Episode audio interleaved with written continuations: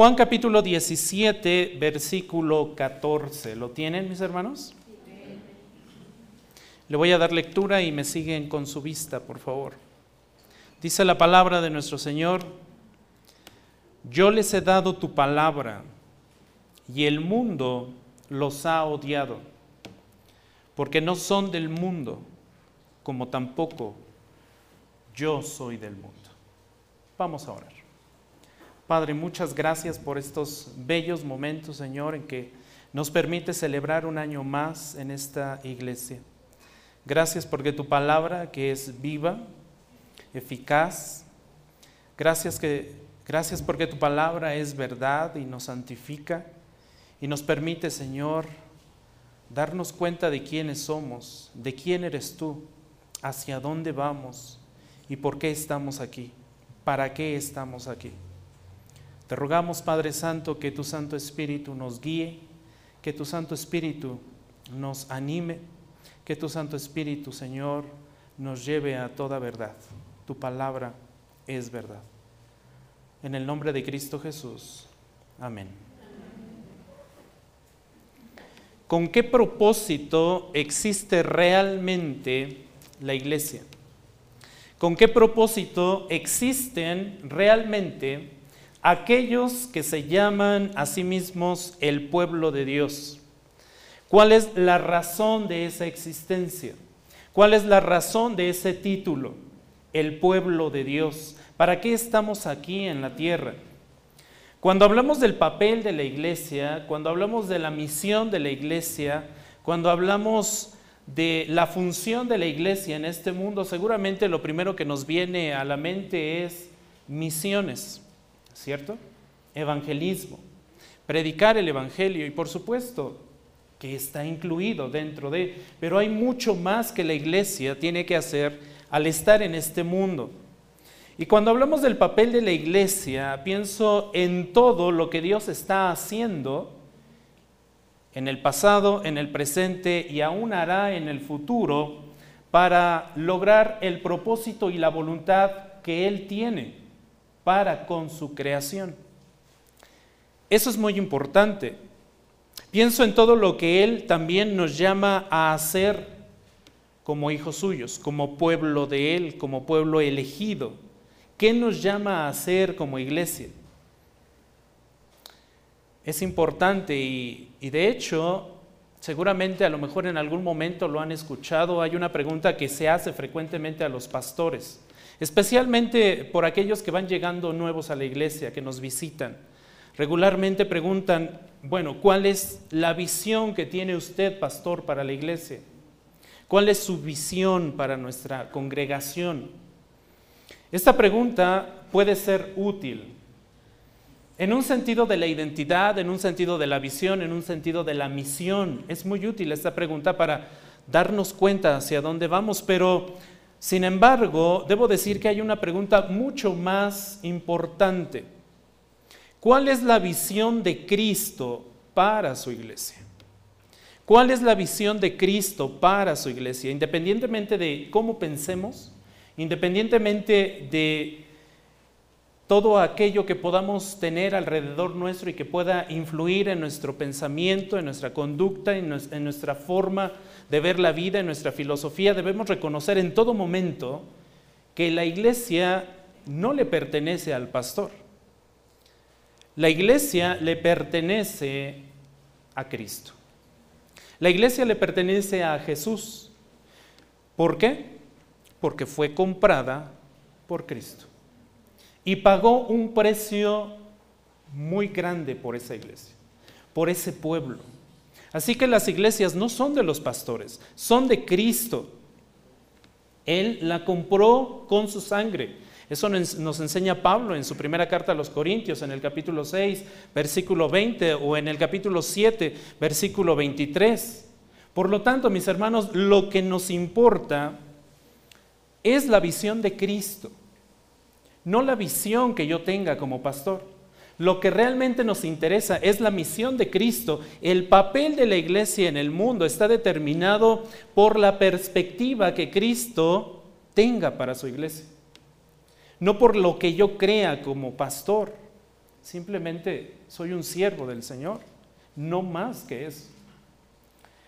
Entonces, lo que realmente nos importa y nos interesa y siempre debemos buscar cuando hablamos de la iglesia en el mundo es qué pide Cristo para su iglesia. Podemos aprender de la visión de Cristo para su iglesia en muchos pasajes de nuestra Biblia. Hay mucho que se dice acerca de la iglesia, pero quizás el mejor lugar para ver esta visión de Cristo, este deseo de Cristo, esta misión de Cristo para su iglesia es la oración de Jesús que encontramos aquí en Juan capítulo 17. Una oración de despedida de nuestro Señor Jesús justo antes de ir a la cruz. Justo antes de ir a la cruz, Jesús hace esta oración, presenta esta oración delante del Padre y, es, y la estructura de una forma muy especial, en torno a una serie de peticiones especiales que hace al Padre. Y a través de esta oración nosotros aprendemos lo que nuestro Señor desea para su iglesia. Acompáñeme por favor ahí en su Biblia, en el capítulo 17, versículo 1. No voy a abarcar todos los versículos porque realmente hay mucho contenido en esta oración, mis hermanos. Bueno, Martin Lloyd Jones, seguramente han escuchado de él y han escuchado eh, predicaciones de él, uno de los más grandes predicadores de la historia, de la historia reciente. Tiene un libro de más de 600 páginas solamente de esta oración. Mucho se ha escrito de esta oración de Juan 17, así es que no pretendo abarcar todos los, los versículos, pero sí algunos que me han parecido importantes para esta ocasión. Leo, primer eh, versículo de este capítulo 17, dice estas cosas, habló Jesús, y alzando los ojos al cielo dijo, Padre, la hora ha llegado, glorifica a tu Hijo, para que el Hijo te glorifique a ti, por cuanto le diste autoridad sobre todo ser humano, para que Él dé vida eterna a todos los que le has dado. Y esta es la vida eterna, que te conozcan a ti, el único Dios verdadero, y a Jesucristo, a quien has enviado. Yo te, yo te glorifiqué en la tierra, habiendo terminado la obra que me diste que hiciera. Y ahora, glorifícame tú, Padre, junto a ti, con la gloria que tenía contigo antes que el mundo existiera. He manifestado tu nombre a los hombres que del mundo me diste. Eran tuyos y me los diste. Y han guardado tu palabra. Ahora, ahora han conocido que todo lo que me has dado viene de ti. Pero yo les he dado las palabras que me diste y las recibieron y entendieron que en verdad salí de ti y creyeron que tú me enviaste. Yo ruego por ellos, no ruego por el mundo sino por los que me has dado, porque son tuyos. Y todo lo mío es tuyo, y lo tuyo mío. Y he sido glorificado en ellos.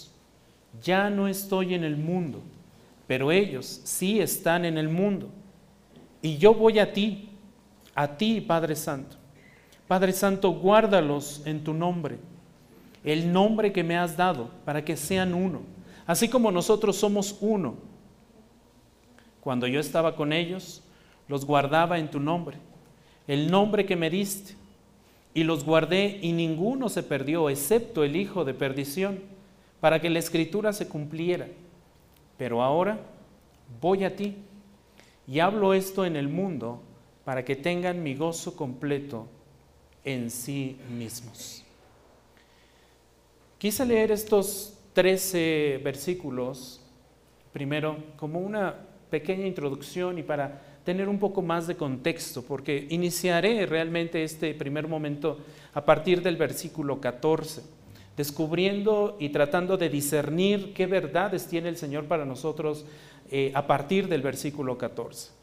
Ahora, como podemos ver en lo que hemos leído, en toda la oración, cuando la leemos completa, podremos notar cinco peticiones por parte de nuestro Señor al Padre. Cuatro de las cuales son por la iglesia. Pero también podemos ver seis características de la iglesia muy notorias, muy puntuales. Características que debe tener nuestra iglesia. Características que debe tener esta iglesia, sola gracia, y cualquier iglesia que realmente sea del Señor. Entre ellas está el gozo, está la misión, está la unidad, está el amor y dos marcas más enfatizadas precisamente a partir del 14 al 17. Estas dos marcas son la santidad y la verdad. La santidad y la verdad. A partir de aquí empezaremos en esta tarde que el Señor nos permite. Vamos al versículo 14. Dice, por cierto, olvidé decirles que estoy leyendo la nueva Biblia de las Américas, por si notan un poco diferente el texto que ustedes tienen en sus manos. Algunos seguramente tendrán Reina Valera 60, algunos otros la Biblia de las Américas, en fin. El texto que utilizo, Nueva Biblia de las Américas, dice el verso 14, yo les he dado tu palabra y el mundo los ha odiado porque no son del mundo, como tampoco yo soy del mundo. Vayamos a este primer versículo y vayamos parte por parte. La primera parte de este versículo dice claramente, yo les he dado qué? Tu palabra. Encontramos a nuestro Señor Jesús actuando. ¿Qué está haciendo nuestro Señor Jesús? Dando. ¿Qué está dando? La palabra de Dios. Muy fácil esta verdad, ¿cierto? este es uno de los mejores regalos que nosotros pudimos haber recibido por parte del Padre, por parte de nuestro Cristo, por parte de nuestro Salvador. Es uno de los mejores regalos de Jesús a la humanidad, su palabra, su verdad, porque en ella lo encontramos revelándose a Él mismo. De otra forma, no le pudimos haber conocido. Cuando nosotros creímos, cuando nosotros supimos del el Cristo Salvador que había sido enviado por parte de Dios a este mundo, lo conocimos gracias a su palabra, ¿cierto? En una palabra tan especial como esta, entonces encontramos la verdad para nuestra vida. Pero no solamente la verdad para nuestra vida, también encontramos la vida misma encontramos la vida eterna. Ciertamente hoy tenemos vida, podemos respirar. Llegará el momento en que, como dice Pablo, tendremos que dormir, tendremos que partir, pero seguiremos vivos, ¿cierto o no? Porque hemos creído, encontramos la vida eterna. Entonces, esta palabra que nuestro Señor Jesús da fue manifestada, según el versículo 6, 7 y 8, que acabamos de leer, esta palabra fue manifestada, fue dada a conocer, fue conocida, fue recibida, fue entendida, fue creída y fue guardada, es decir, obedecida. Vean todos, todos los verbos que se utilizan para el actuar de esta palabra, el impacto de esta palabra en aquellos que oyen la verdad de Dios, que oyen acerca de este regalo maravilloso por parte de nuestro Señor. Esta es una palabra que cambia vidas. Esta es una palabra que ha cambiado nuestra vida, ¿cierto? Esta es una palabra que nos ha dado seguridad, porque hoy sabemos a dónde vamos los que hemos creído, porque hoy no tememos morir los que hemos creído. Entonces esta palabra se refiere al mensaje de Dios, al mensaje mismo de Cristo. Es el Evangelio de Jesucristo, del Mesías, del Hijo de Dios, como dice Marcos capítulo 1, versículo 1. Él es el Hijo de Dios y esta palabra, esta bendita palabra, nos revela al Hijo mismo de Dios. Nos revela a Dios mismo. Esa palabra no es más que la verdad de Dios, como dice el versículo 17, santifícalos en la verdad. Tu palabra es que verdad. No es más que la verdad, tampoco es menos que la verdad, es la verdad y la única verdad que usted y yo necesitamos. Es la única verdad que necesitamos para la vida eterna. No necesitamos más.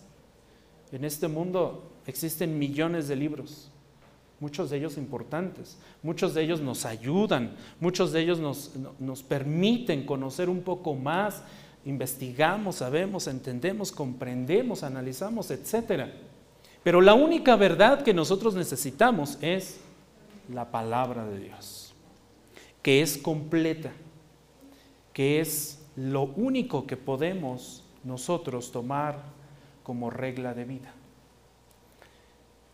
El conocimiento de esta verdad, como bien lo dice el versículo 3, es la vida eterna.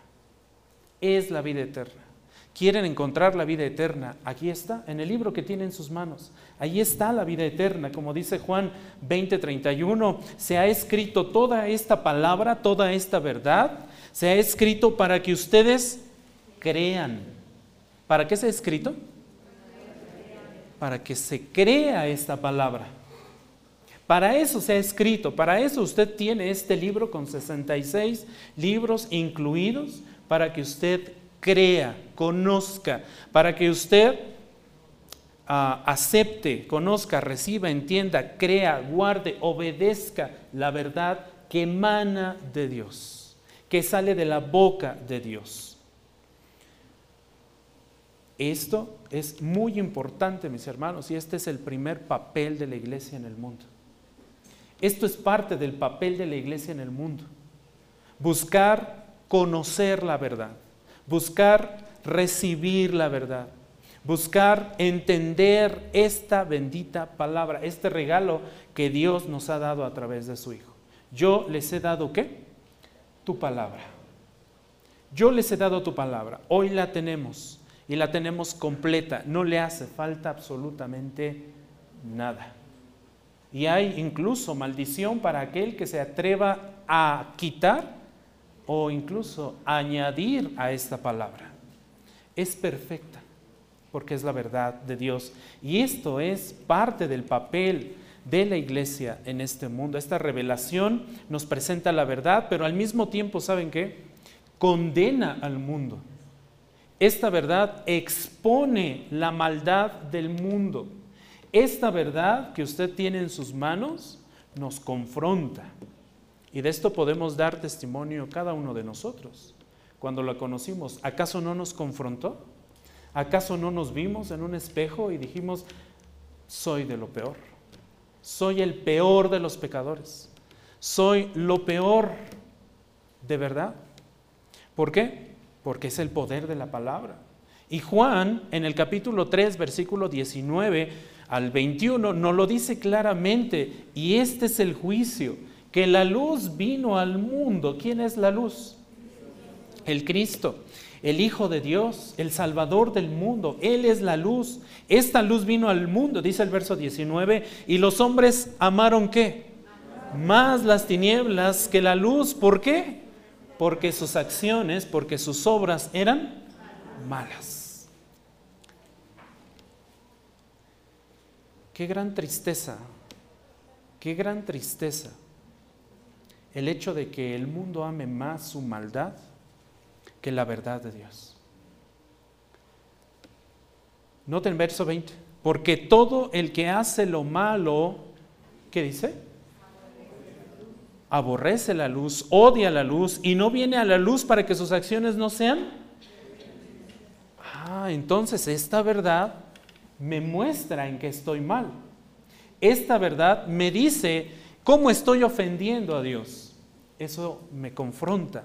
Y eso me tiene que llevar a mí a entender que debo arrepentirme de mis pecados. Estoy ofendiendo a Dios, estoy ofendiendo su santidad, estoy ofendiendo su pureza con mi solo pensamiento incluso. Estoy pecando contra Dios muchas veces. Y no me quiero enfrentar a la verdad divina porque esa, esa, verdad divina me va a confrontar y me va a tener que llevar, tiene el poder de llevarme arrodillado delante del Señor a pedir perdón, pero no lo quiero hacer porque esa es la naturaleza humana. Porque evado la verdad, porque evado la luz, para que mis acciones no sean expuestas. ¿Acaso no nos ha pasado esto? ¿Acaso no nos sigue pasando? Necesitamos conocer la verdad, sí, y necesitamos saber que el rol de la iglesia, el papel de la iglesia, la función de la iglesia hoy en el mundo es presentarles la verdad y que ese mundo también sea confrontado y entienda que está en pecado delante de Dios. Es parte del rol de la iglesia. Verso 21, pero el que practica la verdad, ¿viene qué? A la luz, para que sus acciones sean manifestadas, que han sido hechas en quién? en Dios. Por ello, este mensaje, esta palabra, esta verdad que tenemos en nuestras manos es antitética. Es antitética. ¿Por qué? ¿Qué es antitético? Es contrario o es contraria. Es opuesta. ¿Opuesta a qué? Opuesta al mundo. Y esto, mis hermanos, genera odio. Esto genera odio. En el momento en que la gente se ve confrontada con la verdad, inicia ese sentimiento de odio. Y es lo que nos dice la palabra, genera odio hacia, Dios, genera odio hacia el Hijo, genera odio hacia los elegidos, por supuesto. Noten lo que dice la segunda parte del versículo, y el mundo lo saque odiado. Juan 17, Juan 17, 14, 13, perdón. 14, perdón. Son los nervios, mis hermanos. Si es que tengo aquí al pastor Fernando, ¿cómo no va a estar nervioso? Versículo 14. El mundo los ha odiado. Este es el resultado de conocer la verdad. La vida cristiana, mis hermanos, no va a ser fácil. Debemos ser conscientes de que esto también es parte del papel de la iglesia en el mundo ser odiados. Lo dice así el texto. Iglesia, vas a ser odiada. ¿A quién le gusta ser odiado? ¿Quién disfruta ser odiado? Nadie, ¿verdad? Nadie nos gusta, de verdad que no. No se siente bonito ser odiado, ser despreciado.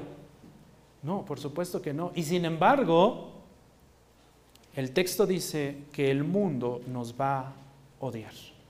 Y debemos estar preparados como iglesia para eso.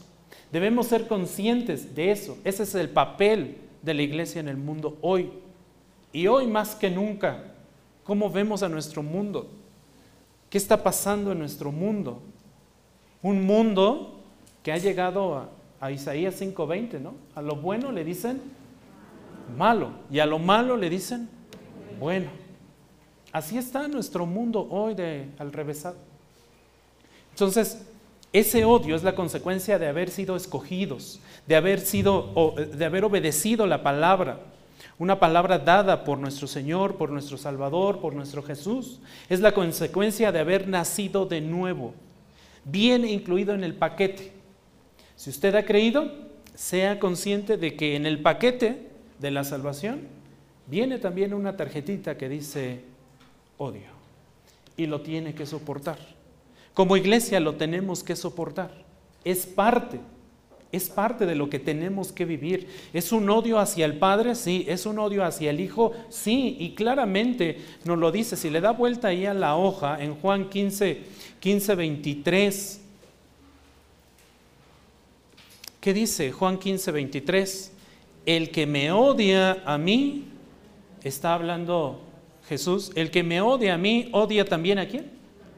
al Padre. Así es que el mundo no solamente odia a la iglesia, el mundo odia al Padre, odia al Hijo. Nosotros tenemos que sufrir ese odio. Pero tenía que ser así, mis hermanos. Tiene que ser así porque, ¿sabe? Esto también está profetizado en la ley. Esto está profetizado en la ley. Juan 15, 25, ahí abajito, dice, pero ellos han hecho esto para que se cumpla la palabra que está escrita en dónde? En su ley. Me odiaron sin qué? Sin causa. Y en el Antiguo Testamento, eh, precisamente en el Salmo 35, 19 y en el Salmo 69, 4, encontramos esas palabras textuales. Sin causa me aborrecen. Sin causa me aborrecen. Entonces, la palabra de Dios entendemos que se cumple, ¿cierto? La palabra de Dios se cumple y esto que está profetizado del odio hacia nosotros también tiene que cumplirse. Es parte de lo que viene incluido en la salvación que nosotros hemos recibido por parte de Dios. Por esta razón, el mismo odio mostrado al Padre y a Jesús lo sufriremos nosotros, compartiremos ese odio. Note lo que dice Juan, Juan 15, 18. Si el mundo los odia, sepan, entiendan, comprendan que me ha odiado a mí antes que a qué? Que a vosotros. Antes que a ustedes, yo fui odiado, está hablando Jesús. Sepan eso. Iglesia, sé consciente de eso. Para que cuando venga el odio y el repudio hacia la iglesia, sepas que tu Cristo, que tu Salvador, que tu Jesús fue odiado primero. Y Él resistió hasta la cruz. ¿Por qué nosotros no hemos de resistir ese odio de parte del mundo? Hermanos, dice Juan en su primera carta, Primera de Juan, capítulo 3, versículo 13, dice, hermanos, no se maravillen, no se asombre, que esto no les asombre, que esto no les asombre, que esto no les tome por sorpresa. No se maravillen si el mundo los odia. Deben ser conscientes de esto. Todos debemos ser conscientes de esto. Recibiremos odio por parte del mundo por la única razón de que hemos sido elegidos Hemos sido llamados fuera. Hemos sido llamados a ser iglesia, un pueblo escogido, un pueblo seleccionado. Por esa única razón. ¿Hay persecución hacia los santos por parte del mundo hoy? Sí. Considere a los héroes de la fe. Recientemente también eh, nuestro pastor Fernando estuvo predicando hebreo, ¿cierto? y seguramente recordarán a los héroes de la fe. Hebreos 11:36 nos dice que estos héroes de la fe experimentaron, noten, insultos, experimentaron azotes, experimentaron cadenas, prisiones, fueron apedreados, fueron aserrados, fueron tentados, fueron muertos a espada anduvieron de aquí para allá, cubiertos con pieles de ovejas y de cabras, destituidos, afligidos, maltratados, de los cuales el mundo no era digno. Y fueron errantes por desiertos y montañas, por cuevas y cavernas de la tierra. ¿Nos atreveríamos a vivir esto? ¿Nos gustaría vivir esto? Híjole, no, ¿verdad? Estamos tan cómodos en casa, viendo el partido. Ah, no, nosotros sí venimos. Estamos tan cómodos muchas veces en nuestra iglesia que se nos olvida que tenemos que padecer como Cristo padeció. Iglesia, es papel de la iglesia hoy en día sufrir, ser repudiados. Preparémonos también, el pastor Miguel Núñez recientemente ha estado predicando sobre la importancia de preparar a la iglesia para el sufrimiento. Los tiempos son difíciles, de verdad. Ya no son tiempos de que la iglesia esté sentada ahí cómodamente escuchando. Son tiempos de que la iglesia se prepare porque vienen tiempos muy difíciles que probarán nuestra fe. Y de verdad, probarán nuestra fe y se verá quiénes realmente pueden, pueden perseverar hasta el fin. Y quienes tirarán la toalla y dirán, no, yo no. Yo no estoy dispuesto a eso. Es importante. Es por ello que Jesús ora para que el Padre los guarde, para que el Padre les ayude, es decir, los preserve del mal. Versículo 15. En un momento hablaremos más de ello. Pero Jesús, ya previendo eso, le dice al Padre, Padre, por favor, guárdalos, ayúdalos, porque el mundo en el que están no es nada fácil. Tercera parte del versículo, porque no son del mundo. ¿Sí van conmigo? ¿En qué versículo estamos? 14. Porque no son del mundo. Esta es la razón de por qué somos odiados. Yo les di tu palabra y el mundo los ha odiado. ¿Por qué? Porque no son del mundo. Aquí encontramos la razón del odio. Los elegidos son odiados porque han sido escogidos, llamados fuera del mundo, como dice Juan 15, 19, noten. Juan 15, 19, ahí atrás, si ustedes fueran del mundo, el mundo amaría a qué? Lo suyo, a los suyos. Pero como no son del mundo, sino que yo los escogí, ¿qué dice? ¿Yo los qué? Escogí, yo los elegí, yo los llamé fuera.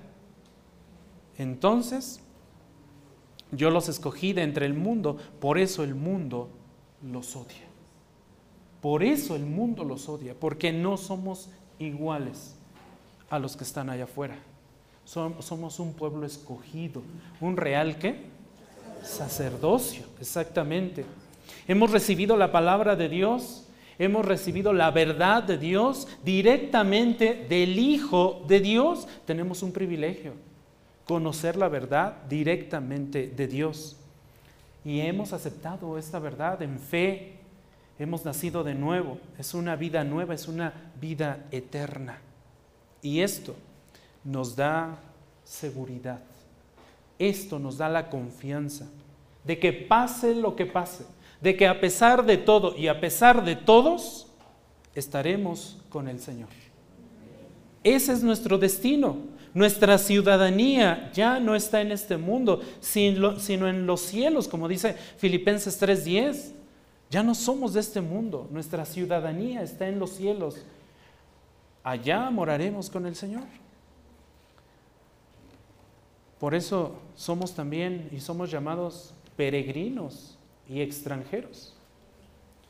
En, la primera carta de Pedro, en el capítulo 2, versículo 11, se nos menciona esto. Somos peregrinos y extranjeros en esta tierra.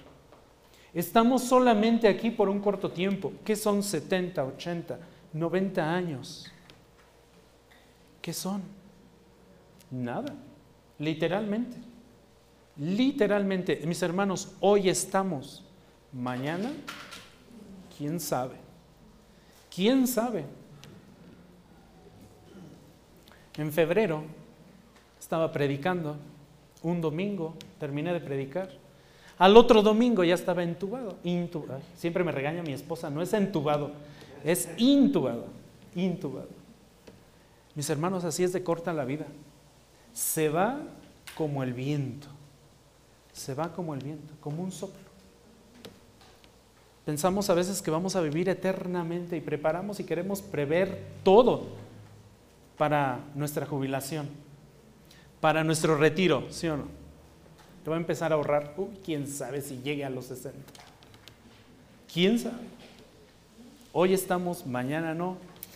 Pero algo muy importante de lo que debemos ser conscientes, mis hermanos, en todo tiempo, es de que pase lo que pase, nosotros vamos con el Señor.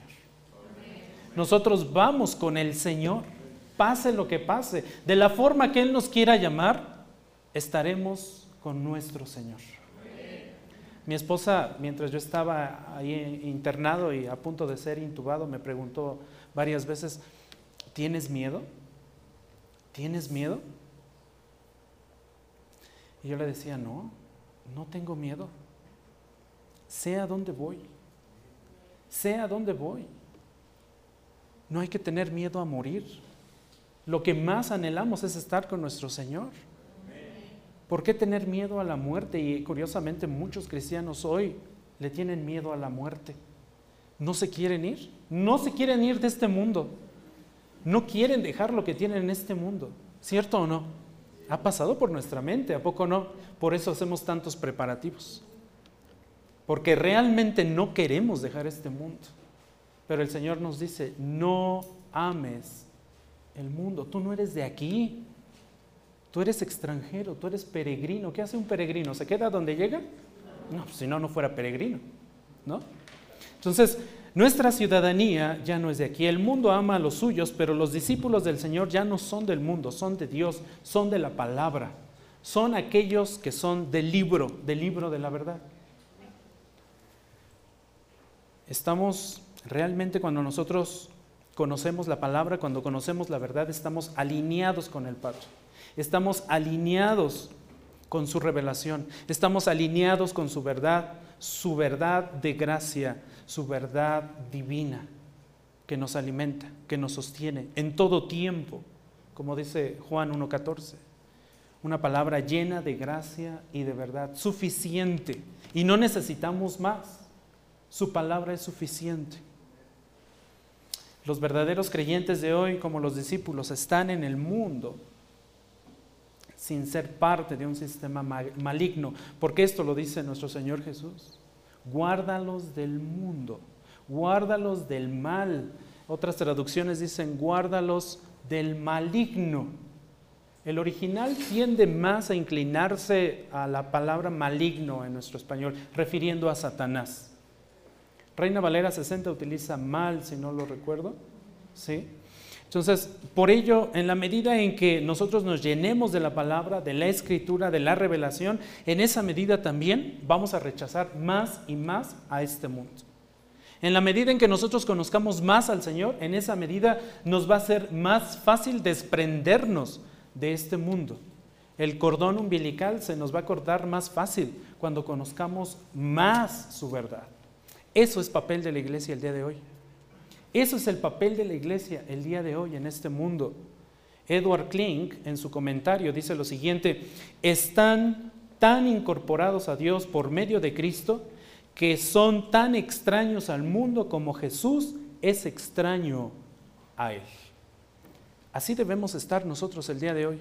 Debemos ser extraños para el mundo. Nos deben de ver raro, literalmente. Debemos ser la rareza en el mundo, debemos ser el frijol negro en este mundo. Es parte del papel de la iglesia. Dice la cuarta parte de este versículo, como tampoco yo soy qué? Del mundo. En estos versículos, versículo 14, 15, 16 hasta el 23, vamos a encontrar varias veces esta frase, como tampoco. Y esta es la primera que encontramos en este verso, como tampoco yo soy del mundo. Jesús no es del mundo, esta es una comparación. El pueblo escogido, el pueblo elegido, la iglesia de Dios no es del mundo porque su Salvador tampoco es del mundo. Tampoco pertenece a este mundo. Estuvo aquí por un corto tiempo, le conocimos, vimos su gloria, gloria como del unigénito de quién? Del Padre pero partió para estar con el Señor. Pero partió para estar sentado a la diestra de Dios. Y ahí está. Entonces, Jesús nunca fue de este mundo, pero tuvo que entrar al mundo para que ese mundo pudiera creer en Él. Cristo tuvo que venir a este mundo para que usted y yo pudiéramos conocerle, para que usted y yo pudiéramos ser salvados, salvados de una condenación eterna.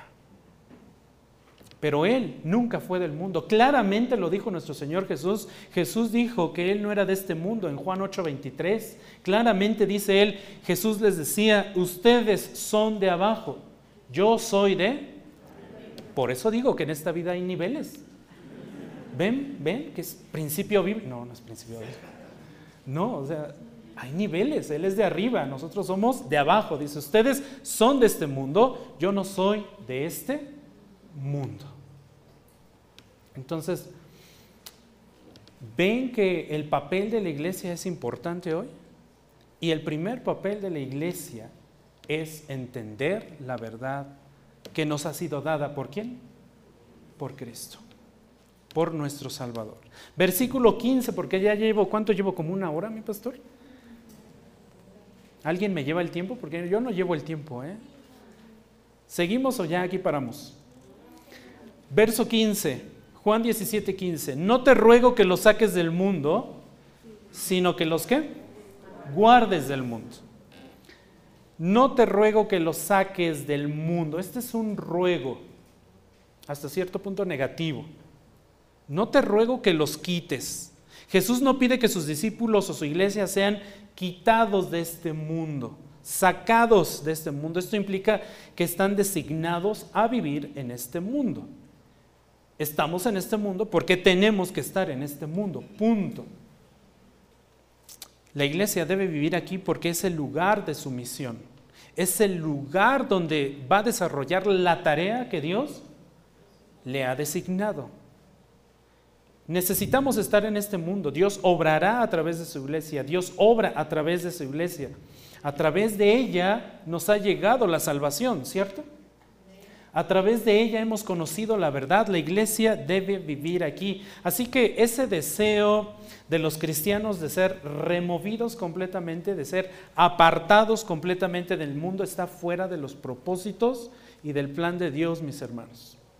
Ojo con eso. A veces tendemos a decir, no, yo me voy a apartar de todos, porque todo ese mundo que me rodea es pura maldad, es puro pecado. Voy a apartar a mi familia, no quiero que mi familia se mezcle ahora así como allá en el chavo, no, chusma, chusma. No nos queremos muchas veces juntar con el mundo, ¿cierto? Oh, sorpresa, la misión de la iglesia es estar en el mundo, pero no ser del mundo. Romanos 10, 14 dice lo siguiente, ¿cómo pues todo ese mundo que me está rodeando, ¿cómo pues todo ese mundo va a invocar a aquel en quien qué? No han oído, no han creído. ¿Y cómo creerán en aquel de quien no han oído? ¿Y cómo oirán sin haber quien qué? ¿Ven por qué la iglesia tiene que estar en el mundo? Pero no ser del mundo. La iglesia está en el mundo, se mezcla con el mundo. No es correcto tener realmente esa, esa visión y esa, ah, se me fue la palabra, ese anhelo de estar apartados completamente del mundo. No es correcto ese pensamiento. ¿De acuerdo a lo que la palabra dice? No. James Montgomery Boyce da una, una ilustración en su comentario y dice, estamos felices porque amanecemos en un hogar cristiano, nacemos en un hogar cristiano, comemos en un hogar cristiano, vamos a una escuela cristiana, tenemos amigos cristianos, trabajamos con cristianos, vamos a una iglesia los domingos con cristianos, tomamos nuestra clase dominical con cristianos, vamos de vacaciones con cristianos. Y entonces, bueno, dice boys, hasta nos entierran los cristianos. Y entonces, ¿en qué momento les vamos a predicar? ¿En qué momento vamos a llevar la palabra que hemos recibido de Cristo? Si buscamos en todo momento alejarnos de todo ese mundo, ¿en qué momento van a conocer la verdad? No, estamos aquí para estar en el mundo, pero no ser iguales a este mundo. De otra forma, ¿cómo van a oír el Evangelio? ¿Cómo van a oír? La iglesia no debe apartarse o salir del mundo por completo, pero tampoco debe ser partícipe de él. Y esto es muy importante, como Pablo explicó allá en su primera carta a los Corintios, en el capítulo 5, versículo 10, dice, no se trata de no juntarse con la gente inmoral de este mundo. ¿Notaron eso? Es Pablo hablando, ¿eh? Noten que yo estoy... Eh, Estoy citando la nueva Biblia de las Américas. No se trata de no juntarse con la gente inmoral de este mundo, o a los codiciosos, o con los codiciosos y estafadores, o con los idólatras, porque entonces tendrían ustedes que salirse del mundo. Por el contrario, los creyentes han de alcanzar el mundo perdido con la verdad del Evangelio. Los creyentes debemos alcanzar a ese mundo perdido con la verdad de qué? Del Evangelio. Marcos capítulo 5 versículo 13 al 16 nos dice que somos sal y que también somos luz. Nuestra luz debe brillar delante de quienes? De los hombres. Es decir, deben notar una diferencia en nuestra vida. Deben notar una diferencia en nuestra vida. Si no notan esa diferencia, mis hermanos, entonces algo está pasando. Y déjenme agregar un adjetivo. Algo grave está pasando. en la iglesia. Si ese mundo allá afuera no nos ve diferente a él, a él mismo, entonces algo grave está pasando en la iglesia. Y debemos estar atentos a ello. Dice nuestro Señor Jesús en la segunda parte de este versículo, sino que los guardes del maligno. Este es un contraste. No te ruego que los quites, que los saques del mundo, sino que. Que los guardes del maligno. Esta es la cuarta vez que aparece el término guardar en esta oración. Esta es la cuarta vez. Ya fue mencionada esta palabra atrás en los versículos 11 y 12. Es una petición hecha ya con anterioridad, así es que Jesús pide protección al Padre, al Padre Santo, le dice en el verso 11, para sus discípulos y por ende para su iglesia.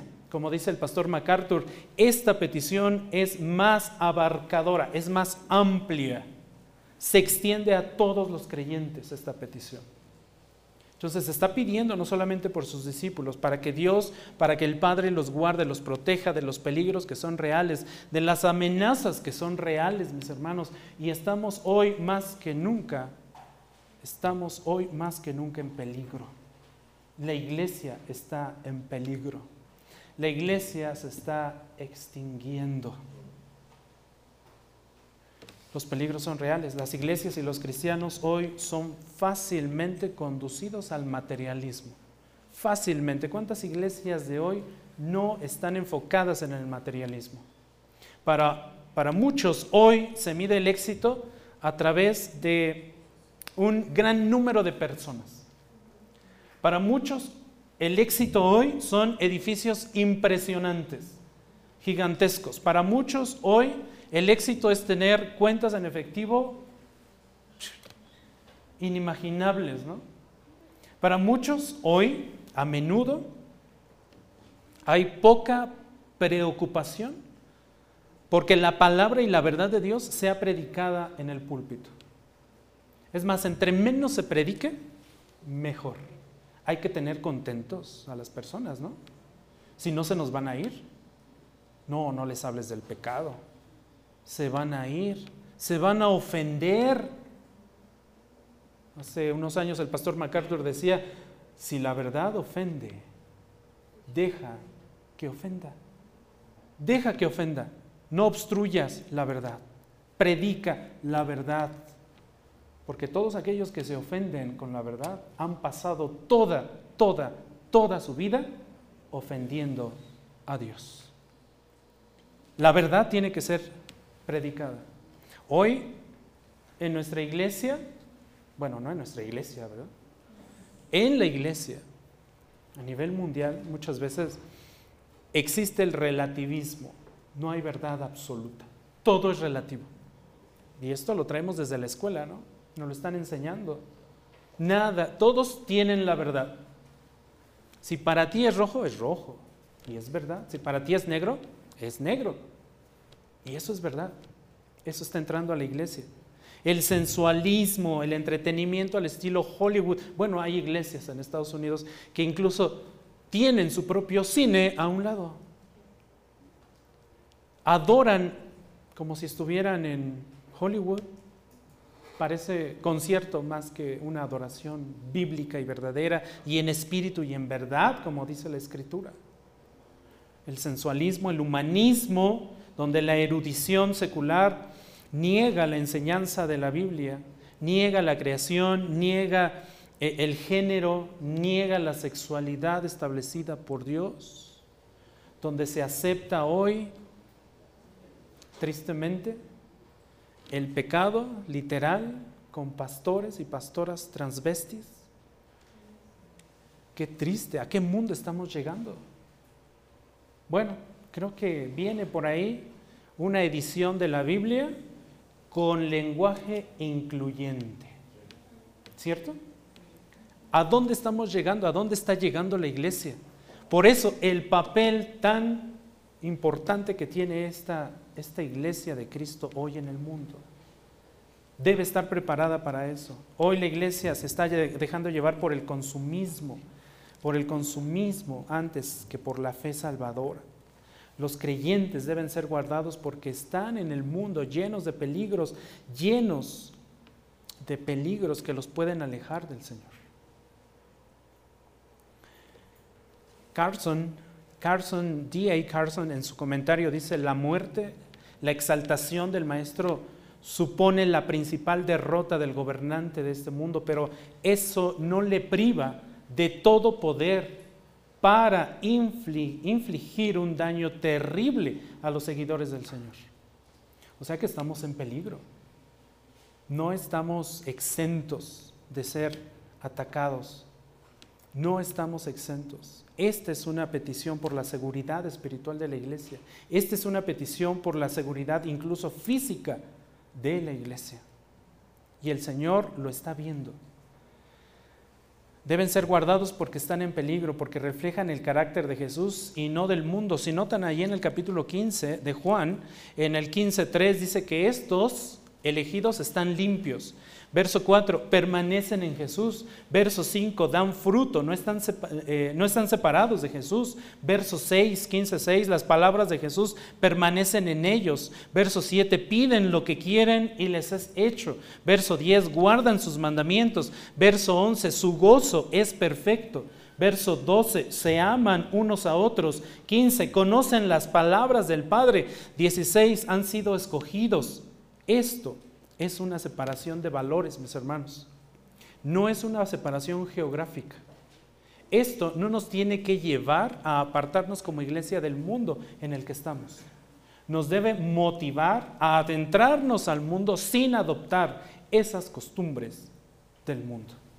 Somos diferentes. Hemos sido limpiados, dice el verso 3, capítulo 15 hemos sido limpiados. La tarea de la iglesia, por tanto, no es buscar retirarse del mundo, sino buscar no ser confundida con el mundo, no ser igualada con el mundo.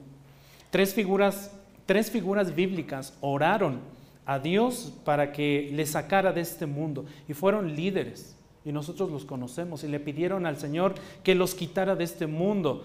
Moisés en números 11, 15 le dijo, Señor, te ruego que me mates Elías, en el primer libro de los Reyes, capítulo 19, 4, le dijo Elías, eh, pidió morirse Elías.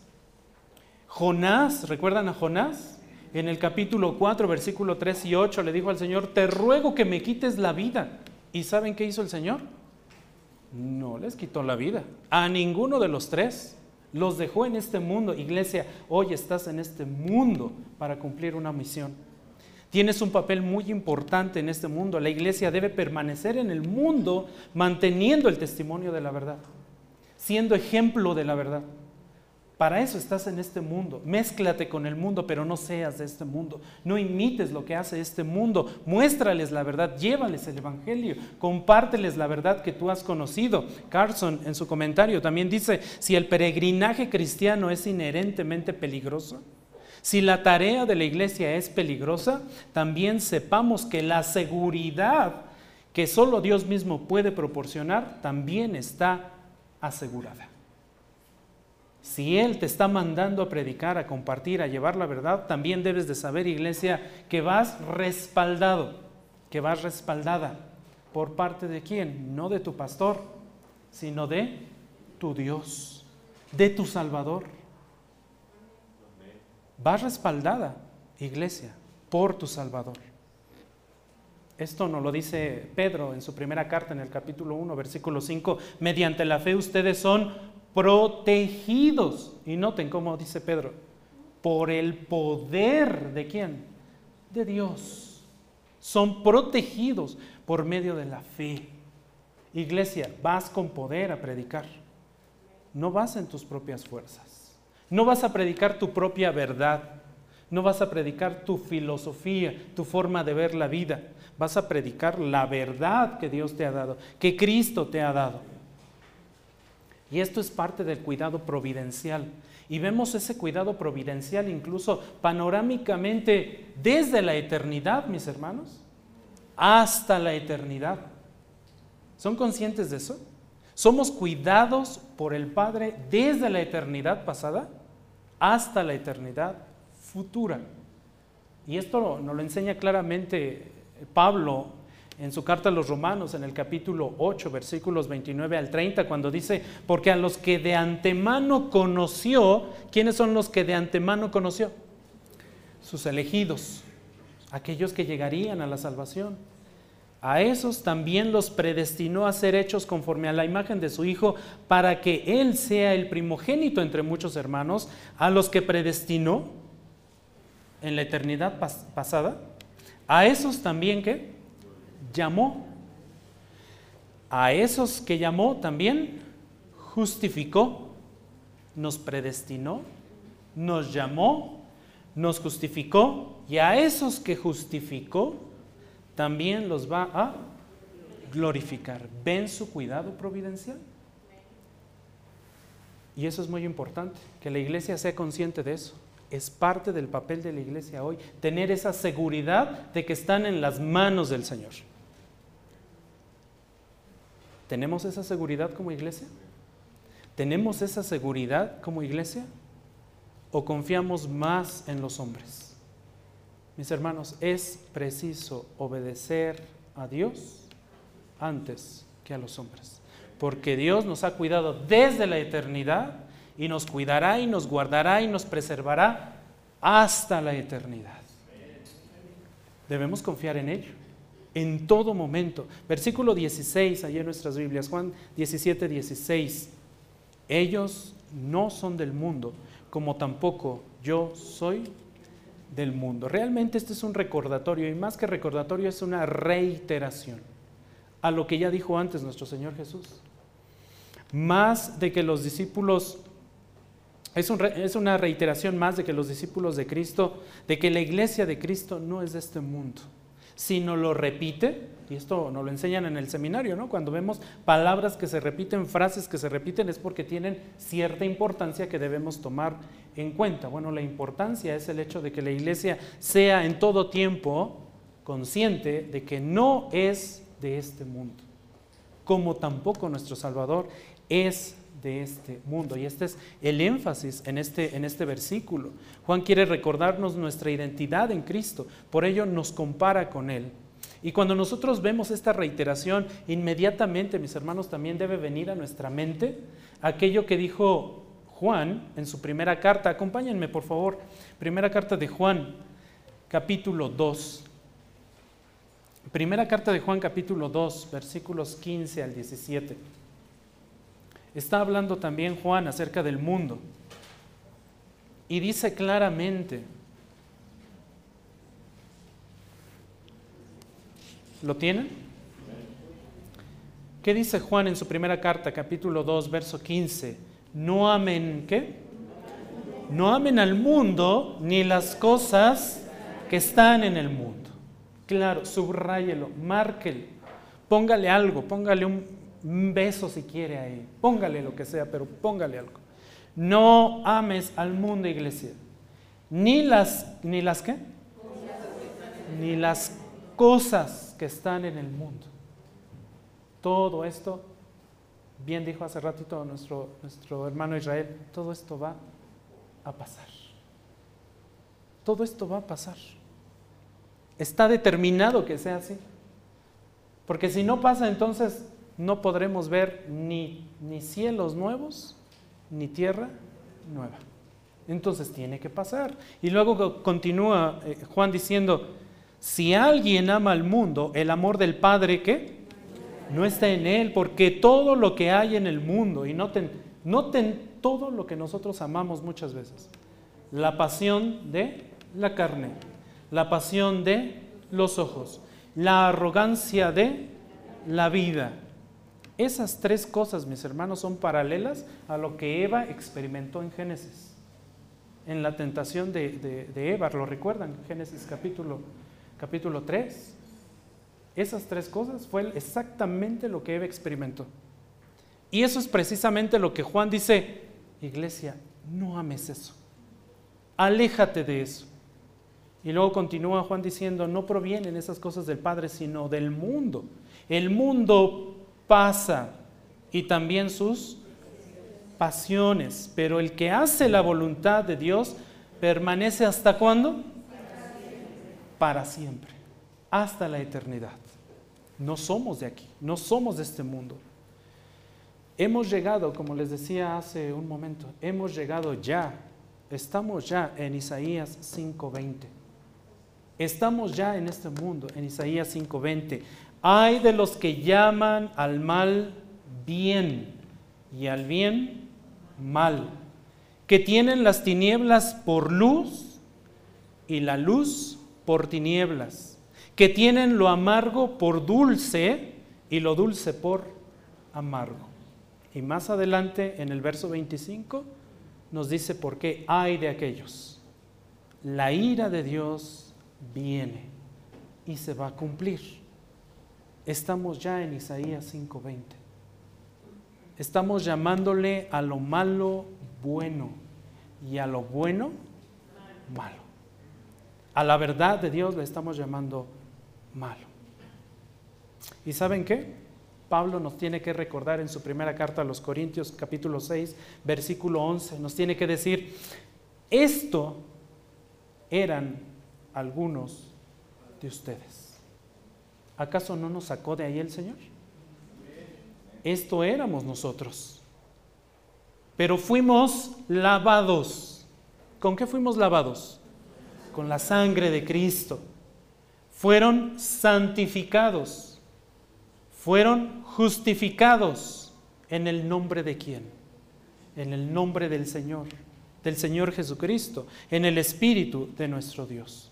Entonces, ahora nosotros somos diferentes, iglesia. Nuestro papel en este mundo ahora es diferente. Tengamos eso en mente siempre. Tengamos siempre eso en mente. ¿Nos va a costar trabajo? Sí. ¿Vamos a sufrir? Sí. ¿Vamos a experimentar el odio? También. ¿Ustedes recuerdan a Daniel? Sí, ¿verdad? Daniel se, se, adaptó a la cultura a la que lo llevaron este, cautivo, ¿cierto? No.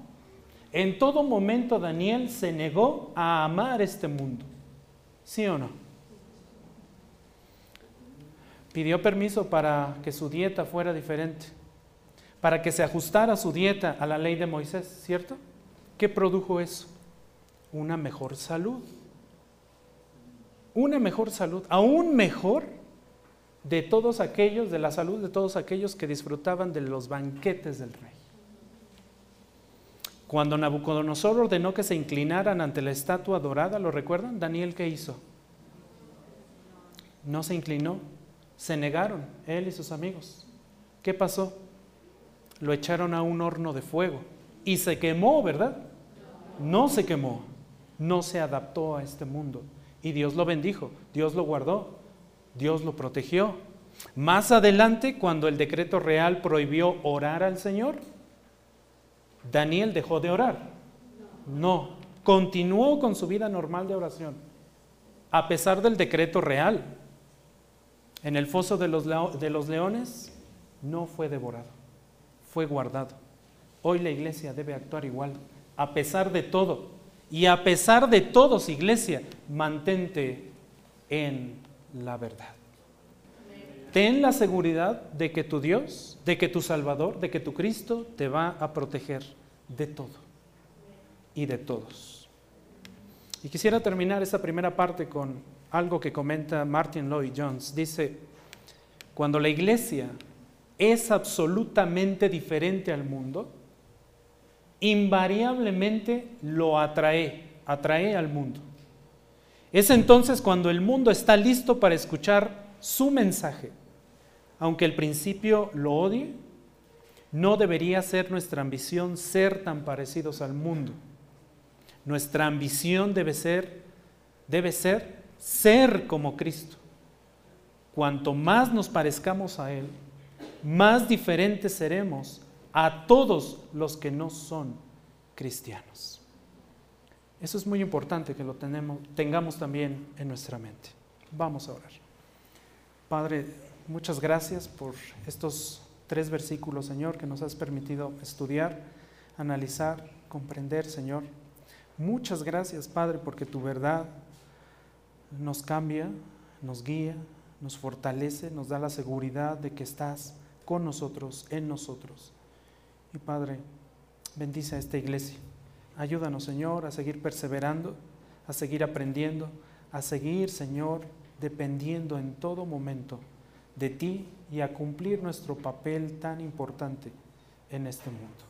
En el nombre de Cristo Jesús oramos. Amén.